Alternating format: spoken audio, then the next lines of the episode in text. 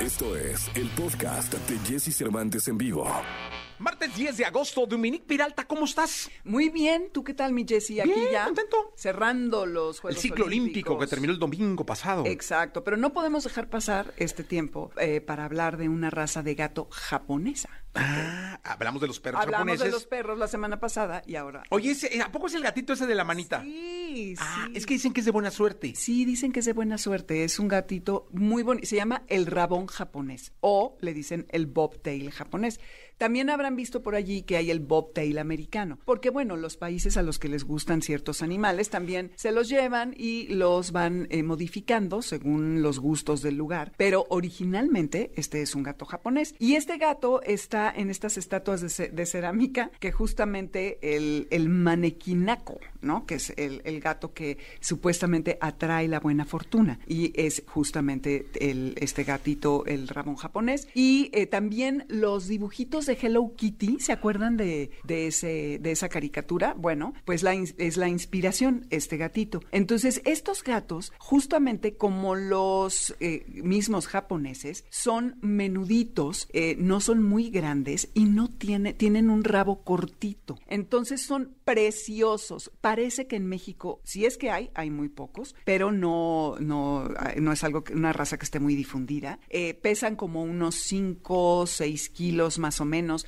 entre 9 y 15 años, son muy buenos con los niños, con, con la gente mayor, con perros se pueden adaptar, sobre todo como lo hemos platicado, si llegan a casa desde que son eh, cachorritos, entonces se, se pueden adaptar mejor a- al hogar. Y son fáciles de entrenar, de, de cuidar porque son unos gatitos bastante dóciles, son muy, muy, muy, pero muy amigables y eh, también son amigables con otros, eh, con otros eh, tipos de animales. Y son famosos, obviamente, porque su rabo es muy corto, lo cual no tiene nada que ver con que si pierden o no el equilibrio. Ya ves que hay esta famosa historia de que si al gato le cortas la cola, que entonces, igual que los, eh, los bigotes, se van a caer y no van a tener equilibrio, y pues esto no es cierto. Yo no Son- tendría equilibrio. Yo no. Bueno, había que preguntarte, ¿tienes equilibrio actualmente? Hijo, Jessy? luego me voy de lado muy fácil. Digo, si es por eso.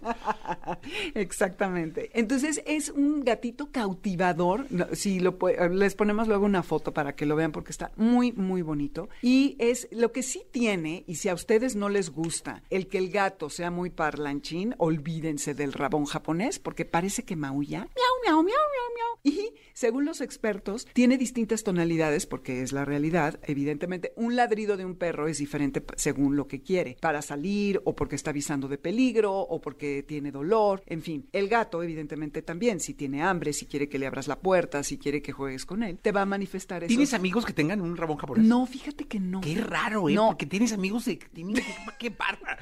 O sea, hablamos de serpientes. Tengo un amigo que tiene una serpiente, cocodrilos. Tengo un amigo que tiene un cocodrilo. En un No es estudio en el sur hay alguien que tiene un cocodrilo y es amigo mío de la secundaria. Este, de verdad, Dominico, o sea, palomas No. mensajeras. Tengo un amigo que maneja palomas mensajeras en Oaxaca, fíjate que... de- Óyeme, no. De verdad. ¿Sí o no? De verdad, Jauría. No, no. ¿A poco no? Tiene amigos con todos los animales del mundo. Bueno. Tiburón blanco. Tengo un amigo No, que tiene un tiburón ¿cómo que blanco en? Quintana Roo. Tiene un criadero de tiburones blancos y ahí es un amigo. Pues no, no, en este caso no tengo un amigo. Búscate un amigo Me voy a buscar un japonés. amigo. Esa es mi tarea de aquí. Si hay alguien que tenga un rabón japonés, quiere Ay, ser amigo de Dominique, comuníquense, por favor, porque nos falta un amigo con un rabón japonés. Sí, es que es increíble la cantidad de amigos que tienes con animales. ¿eh? Bueno, pues claro, pues porque Sí. ya viste que la productora me explica el fútbol la semana pasada con perritos y gatitos, Sí. porque no me interesa el fútbol humano, pero pues que ¿Sí habrá rabones japoneses? Sí, sí, sí, yo creo que sí hay, pero me parece que es muy difícil conseguirlos aquí porque no creo que haya criadores de, No, no. de esta raza. Pero si les gusta... Oye, traerte uno de Japón debe ser un lío. No, pero yo creo que de Estados Unidos, porque hay el bobtail Ah. americano, te puedes traer uno. No está, no estamos fomentando a los animales de raza, ok, pero existen las razas. Es que no es que sea malo, Jessy, pero hay todo un debate y a veces la gente cuando hablo en el programa o en las redes de las razas se molesta porque hay un problema muy serio de sobrepoblación de animales en la calle, tanto gatos como perros, y lo hemos platicado aquí. No lo fomentamos, pero a ver, existen y existen por razones específicas como los trabajos que siempre se les diseña para hacer. Es como racismo esto de las Entonces, clases. no, no podemos negarlos, no Ah. podemos no hablar de ellos, porque hay además gente que tiene a estos animales de raza y que quieren esa información. Pero no estamos fomentando ni No, la no, no. compra ni nada. Cada quien hacemos lo que queremos. Y yo, yo, yo tengo a dos perras callejeras. Entonces, Sí. para que no me digan, y ya nos vamos porque me voy a ir a jugar futbolito con mis perritos. Y mis tus gatitos. gatitos. Muy bien, Dominique, muchas gracias. Que estés muy bien. Igual, mi Jessie. Adiós. Adiós. Escucha a Jesse Cervantes de lunes a viernes de 6 a 10 de la mañana por Exa FM.